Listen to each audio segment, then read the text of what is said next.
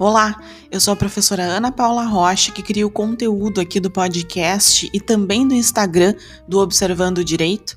Você que nos ouve, nos siga também no Instagram, que é o observando.odireito. Lá nós damos dicas sobre assuntos do mundo jurídico, indicamos obras, enfim, procuramos criar um conteúdo bem legal por lá também.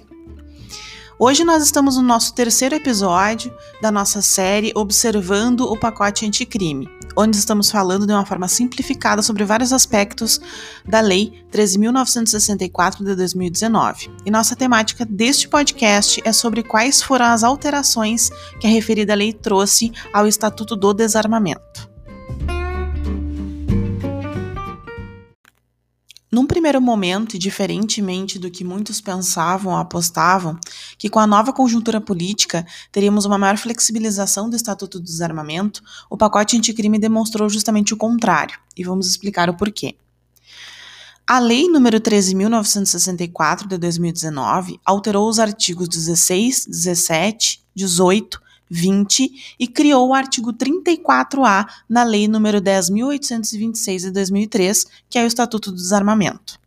O último artigo que referimos, o artigo 34A, criou o Banco Nacional de Perfis Balísticos, que podemos chamar de órgão administrativo, que irá cadastrar armas de fogo, armazenar características específicas de projéteis e estojos de munição, deflagrados por arma de fogo. Já os demais artigos que mencionamos dizem respeito aos crimes previstos no Estatuto do Desarmamento. Especificamente, o artigo 16 fala do crime de posse ou porte ilegal de arma de fogo de uso restrito, sendo que antes do pacote anticrime também eram contempladas as armas de fogo de uso proibido no nome da conduta. Mas o que chama atenção aqui é que a alteração legislativa provocou uma diferenciação de pena, ou seja, Caso o crime seja cometido em razão de arma de fogo de uso restrito, a pena tanto para as condutas do CAPT quanto para as condutas equiparadas, que são tratadas pelo parágrafo 1, é de reclusão de 3 a 6 anos e multa. Já se o mesmo crime, em qualquer dos seus verbos, for cometido com o uso de arma de fogo de uso proibido, a pena será de reclusão de 4 a 12 anos, conforme o parágrafo 2 do mesmo artigo. Já o crime do artigo 17 do Estatuto do Desarmamento, que cuida da conduta de comércio ilegal de arma de fogo, a pena que era de 4 a 8 anos e multa passou a ser de 6 a 12 anos e multa. Também houve inserção no artigo dos parágrafos 1 e 2, sendo que o parágrafo 1 manteve a redação do antigo parágrafo único, que traz uma conduta equiparada, dizendo que cometerá o crime quem preste serviço, fabrique ou comercialize de forma irregular ou clandestina arma de fogo, acessório ou munição sem autorização. No artigo 18, que é o crime de tráfico internacional de arma de fogo, a pena inserida pelo pacote anticrime aumenta de 4 a 8 anos de reclusão e multa para uma pena de 8 a 16 anos de reclusão e multa. Além disso, inseriu no artigo o parágrafo único, que traz uma conduta equiparada com a mesma pena do caput.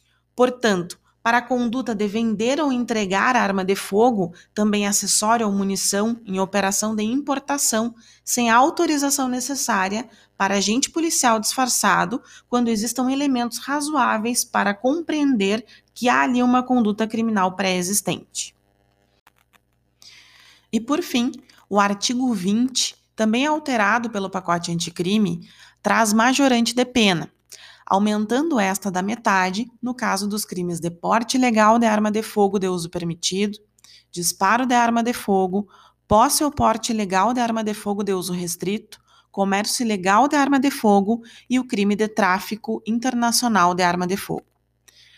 O mesmo artigo 20 traz ainda condições para aplicação dessa majorante, referindo que no inciso 1, a pena será aumentada da metade se os crimes forem praticados por integrante dos órgãos ou empresas indicadas nos artigos 6, 7 e 8 da lei, como, por exemplo, funcionários da empresa de segurança privada ou até mesmo integrantes de escolta de presos. Trazendo como condição, no inciso 2, ainda que o agente seja reincidente específico.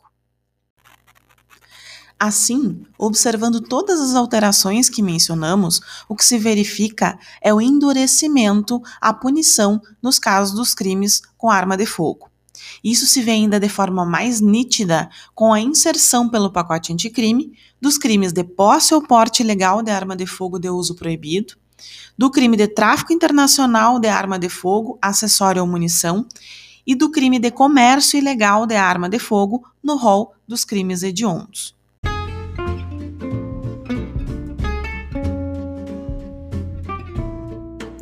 Essas eram as nossas observações quanto às alterações trazidas pelo pacote anticrime ao Estatuto do Desarmamento. Na próxima semana, aguardamos vocês por aqui. Até mais!